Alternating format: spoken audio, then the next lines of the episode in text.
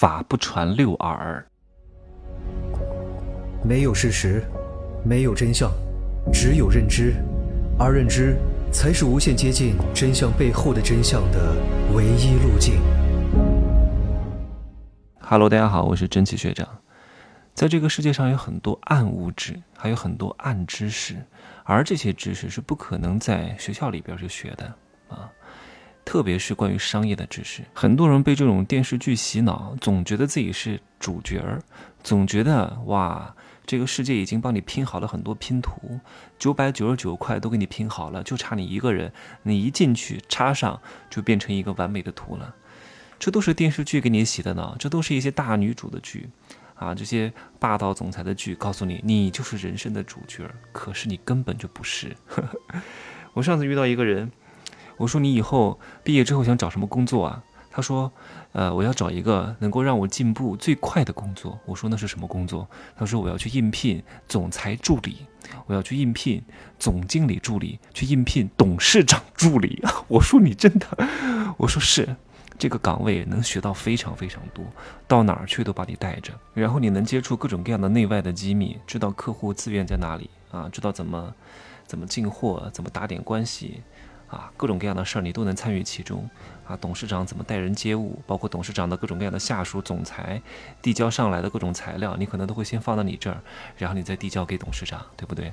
好，好，通常像这个岗位，不出五六年就会是另外一个董事长，对不对？最差也是这种什么常务理事。可是你问过自己吗？凭什么你能应聘得上？凭什么啊？凭你优秀吗？根本就不重要，在这里优不优秀已经不重要了，重要的是血缘关系。通常这个岗位都是他儿子接班人来做的，凭什么轮到你呀？你还真以为自己是主角啊？然后你学会了，然后出去单干，成为他的竞争对手吗？啊，掌握大量公司的机密，然后把这个公司搞垮吗？怎么可能用你呢？所以很多人对这个世界的认知太不清楚了。就像各位在学校里面学了很多知识。这些知识真的都是已经很落伍的知识了，我就不说，除非是一些真的亘古不变的一些啊普世真理啊，这个是学校里面教的会很好。但是凡是涉及到一点商业的东西，你在学校里面是很难学的，因为你的老师就不懂，你的老师可能懂，他懂的是上一个世纪的玩法，但是商业文明是在不断进步的，而且你的老师。他自己没有亲身实践过，他很难跟得上。就算他去学，我想问他到哪儿学啊？他到哪儿学？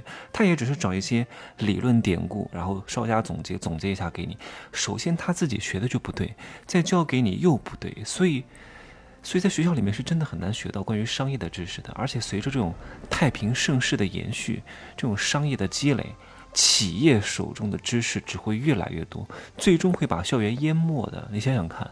我说的是商业层面的哈，商业层面的这些知识一定会把校园淹没的。所以，想要学到一些真正关于赚钱的技能和商业逻辑，是不可能在学校学到的，一定是干过这个行业，在这个行业所建树的，而不是所谓的那些讲师。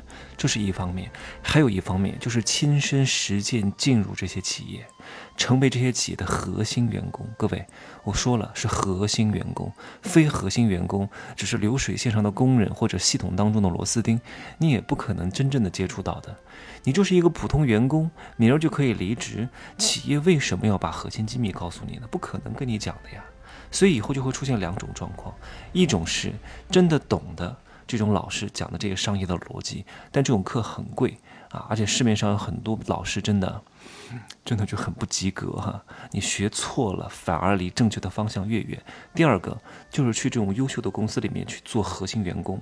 通常你做这种核心员工，随着这种以后企业的发展哈，他为了留住这部分核心员工，会给很多期权，但是要工作满五年之后才能兑现。或者像美国的那些企业一样，给你很高额的养老金，但是一定要工作到退休才能够取。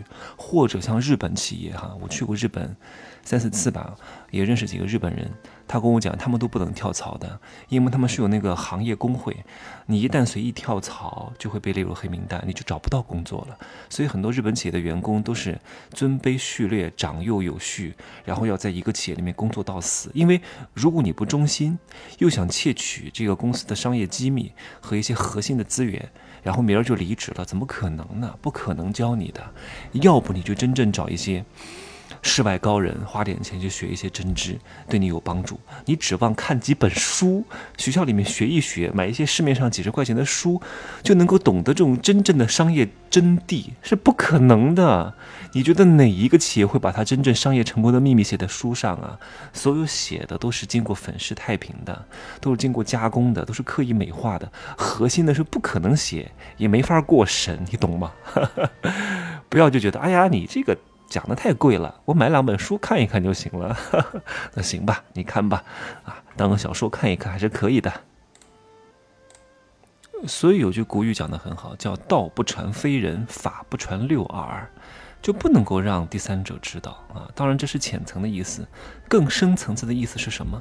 就是“法不传六耳”，它是道家师徒当中的一种规矩。他讲的是师徒之间的传授，最好不要让太多的人或者不必要的人听见，以免对方误入歧途。不是不让你知道，是你的段位不够，不能让你知道。知道了反而会误入歧途，德不配位必有大灾。其实跟这个意思是一样的，就是你现在这个段位、这个阶层，和你讲了这么多世间的险恶和商业的黑幕之后，你反而很难真正的走出阴霾，迈向光明。你反而觉得这个世界上。哎呀，就没有什么可奋斗的了，就躺平了，对吧？当你认知高了之后，再跟你讲，你反而会豁然开朗，你反而能够明心见性，这个才是真正的法不传六耳的真正的含义。所以有些话不能乱讲，有些话为什么要设置收费？就是因为有些人认知不够，他没有有这个付费的意识，所以你这时候跟他讲是没有任何意义的，好吗？道不传非人，法不传六耳。明天再见哈，可以加我的微信。真奇学长的拼手字母加一二三零，备注喜马拉雅，通过概率更高。再见。